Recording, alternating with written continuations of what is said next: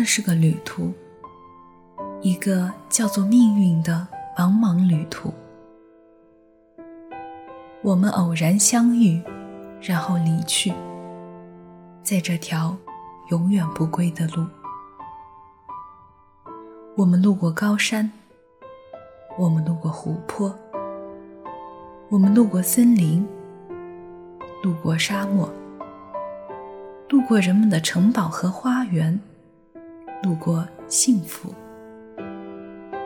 我们路过痛苦，度过一个女人的温暖和眼泪，度过生命中漫无止境、漫无止境的寒冷。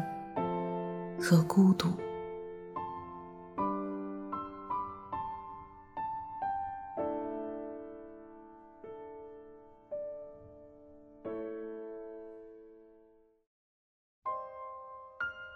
欢迎打开时光匣子，我是诗白。生命的意义是什么？那是不容细想的问题，因为想到最后，答案便只剩下。虚无，没有必须要达成的使命，没有非存在于这个世界不可的理由。从开始到结束，只是从零归零。第一个零由不得人选择。拥有自我意识的那一刻起，我们已经手捏一张单程票，坐上了永不返航的船舶。第二个零由不得人抗拒。日升终有落时，燃烛总会熄灭。不论你多么不舍，演完夹在这零与零中间或短或长的剧本，该落幕的还是要落幕。所以大可不用忙着结束这虚无。归宿就在那里，什么时候去都可以。但去了。却再也回不来。反悔这种美好的权利，只有在活着的时候才享有。所以何必操心那船舶的航向？在到达终点之前，我们仍然可以随意安排船上的时光。兴趣能让它多彩，信仰会令它闪光，爱情叫人忘却一切。就连失落和悲伤，都将这旅途变得不那么无聊。我想，生命的意义大概是不能探究，只能赋予的。你在虚无之上创造了什么？你生命的意义就是什么？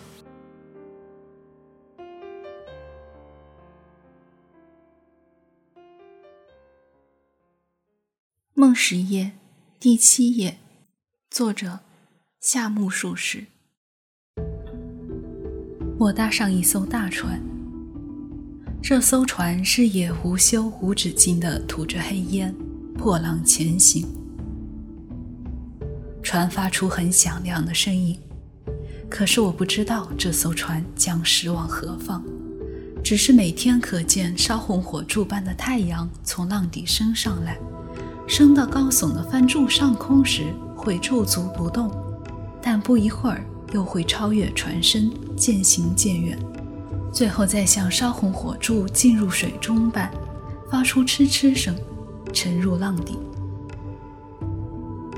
每当太阳沉入浪底时，远方的绿波会滚滚沸腾成驼红色，大船也会发出震耳欲聋的声响，奋力直追，却总是称呼其后。某天，我抓住一位船上的男子问：“这艘船是在往西行吗？”男子讶异地观看了我一会儿后，才回问：“为什么？”“因为看上去好像在追落日。”男子呵呵笑了起来，然后径自走远。而后，耳边传来一阵喝彩：“西行之日！”尽头是东吗？这是真的吗？日出东方，娘家是西吗？这也真的吗？身在浪上，以橹为枕，飘啊飘吧。我循声走至船首，原来是许多水手们正在河里拉着粗重的帆绳。我感到非常不安，既不知何时才能靠岸，也不知将驶往何方，只知道船只吐着黑烟，一直前行。巨浪滔天，苍蓝的无可言喻，有时又会化为紫色。只有船身四周总是白沫飞腾，我感到非常不安，心想：与其待在船上，不如纵身海底。船上乘客很多，但大半是外国人，不过容貌有异。某天天色阴霾，船身摇摆不定，我瞧见一个女子正在倚栏低泣。更瞧见她擦拭眼泪时那条白色手帕。她身穿印花洋装，看到她时，我才恍悟，原来船上悲伤的人不只是我一个。一天夜晚，我独自在甲板上眺望星空时，有个外国人走近，问我懂不懂天文学。我心想，我这无聊的想自杀了。根本没必要学天文学，所以我不回话。可是这个外国人竟说起金牛宫上有七姊妹星团的事，又说星空与大海都是上帝的创作，最后问我信不信上帝。我只是沉默不语地望着星空。又有一次，我到沙龙喝酒。看见一个衣着入时的年轻女子，背对着沙龙入口，正在弹钢琴。他身旁立着一个高大英俊的男子，正在引吭高歌。男子的嘴巴看起来大得惊人，两人的样子看上去像是完全无视他人存在似的，也看上去像是忘却了置身船上之事似的。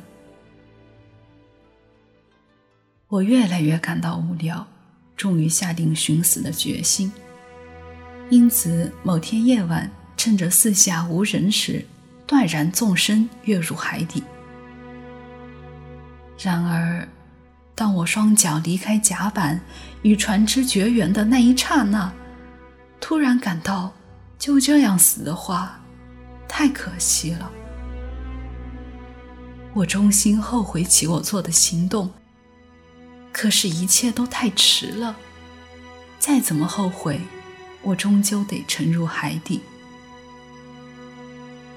只是船只似乎很高，我的身子虽已离开船只了，双脚却久久都不能着水，身旁又没有可抓的东西，于是我的身子逐渐逼近海面。我拼命缩起脚。但海面仍一步步向我逼近过来，水面一片漆黑。然后，船只一如平常的吐着黑烟从我身边驶过。此时我才醒悟到，即使不知船只将驶往何方，我仍应该待在船上的。遗憾的是，我已无法实行了悟后的道理。只能怀抱着无限悔恨与恐怖，静静地堕落于黑浪中。